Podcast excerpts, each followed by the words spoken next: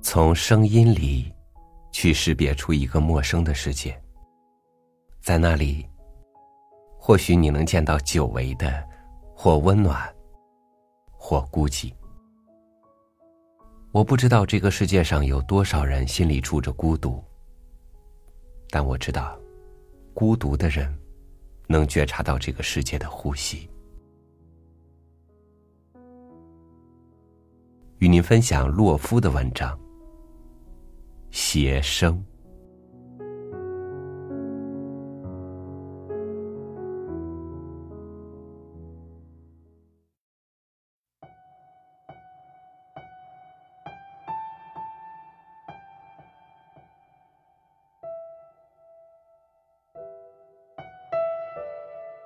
扶着冰凉的铝制栏杆，连登三四十级。他慢慢踱到桥段，一切都是疑惑，包括自己在内。但只要低头望望桥底的流水，便知道那唯一的答案是什么。可是他却以另一种方式来宣示他的心事。他说：“他只是来听取过桥的鞋声。”不知什么时候开始的，几乎是一夜之间，便在市中心架起许多桥，像是从河面升起来的一些岛屿。全部铝制的架构，坚实而稳固，在清晨的阳光中闪着耀眼的光辉。卧于两条长街之间，他也冷眼看着这个世界的春去和秋来，熙攘和变化。水在流去，时间在消逝，晨曦上升为太阳，太阳下坠为灯火，灯火点亮千万条街，每条街都曾发生过一些美丽，以及不美丽的事件。明天仍然如此，孤帆远影碧空尽，唯见长江天际流。桥底下一群泡沫吞噬了另一群泡沫。他宁愿相信桥下流着的是河水，而不是喧闹的车辆和匆匆的脚步。唯有时时感到自己在激流中承受着一种莫定的压力，他才能肯定生存的真实。他紧紧抓住桥边的栏杆，两只手背的青筋颤动着。他的力量穿透了整座桥身，但实际上，他并非如此坚强。感受究竟不是生命的全部，甚至他经常企图逃避一些明知无法逃避的事。只有一件事他最清楚，也最有把握：他绝不做使别人不快乐而又与自己无益的事。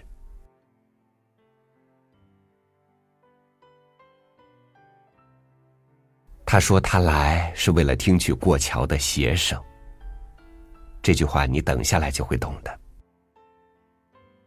他是一个极为敏感的中年人。敏感的人多少有些腼腆。每次来到桥上，除了俯视桥下汹涌而去的车辆人群外，他从不探视那些擦背而过的行人。他无需抬头即可从鞋声中分辨出他们的性别。年龄、个性，甚至身份来。清脆而节奏匀称的，定然是一个雅致而有教养的少女；沉重而拖沓的，定然是一位满怀心事的中年男子；极起极落，有如鼓点的，想必是一位鬓发过长、裤脚过短、匆匆赶赴约会的年轻人。他的推测经常是灵验的，这还不算，更令人惊讶的是，他能从鞋声中听出某人内心的悲哀或欣喜，听出另一个人正是昨天这个时候从桥上经过的人。据他说，只有一次他是全然失败了，那简直不像是鞋声，而是从墙外经过时一片偶然飘落在头发上的叶子，或者台上一位舞者在毫不精心下弄出的一个旋舞。感到他的力量，而抓不住他的存在，忽忽悠悠，他感到非常之熟悉，而又说不出他的形制和来历。他隐隐体悟到这双脚步底下的空茫，像是浮尘，或是从旷野飘来的一声呼唤。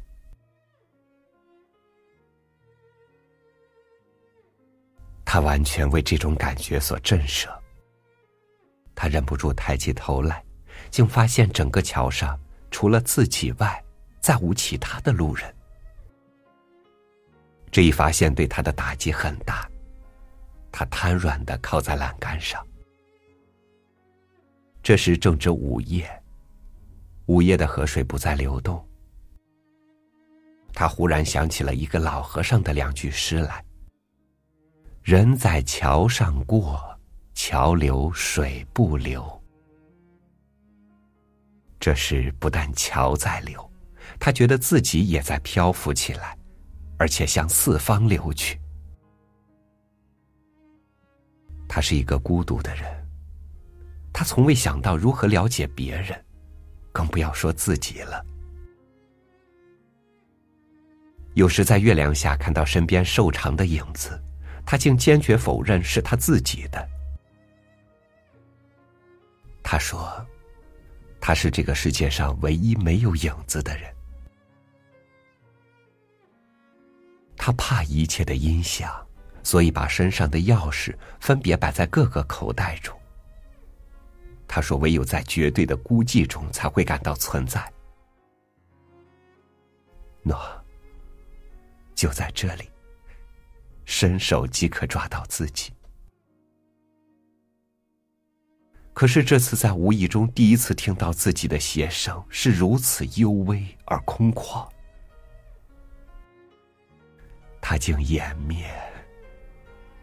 哭泣起来。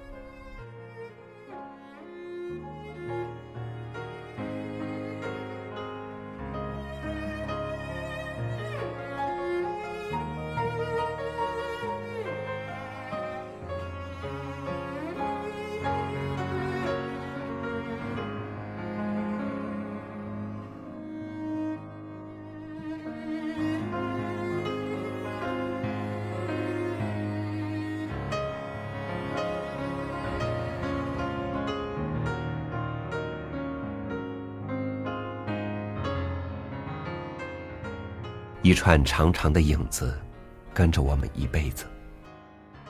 如果不是那不经意的一回头，谁能知道他从来就没有现实里你的温度、你衣服的色彩，甚至五官都是模糊的呢？有时候，我们是我们，而有时候，我们是影子。感谢您收听我的分享。欢迎关注微信公众号“三六五读书”，收听更多主播音频。我是超宇，明天见。你有多久没有看过星星？就像那夜空中凝视的眼睛，静静地注视着世事变幻，彼此却从不曾。互相靠近，他们是来自黑暗的生命，守护着某一颗漂泊的心，却在每一个日出的时刻，隐藏起自己暗淡的身。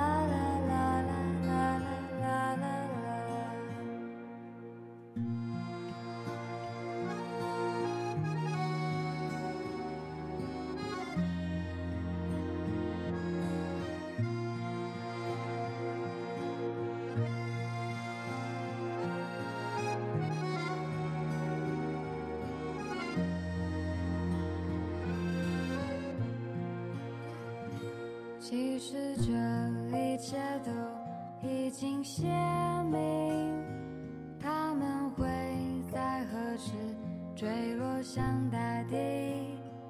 在那昏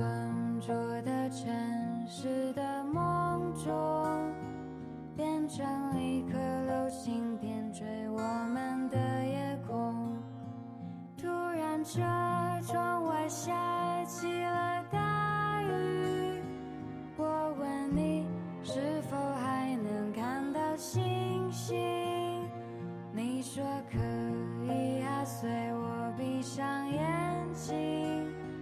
他们永远的睡在我的心里。啦啦啦啦啦啦啦啦啦啦。啦啦啦啦啦啦啦啦啦啦啦。你说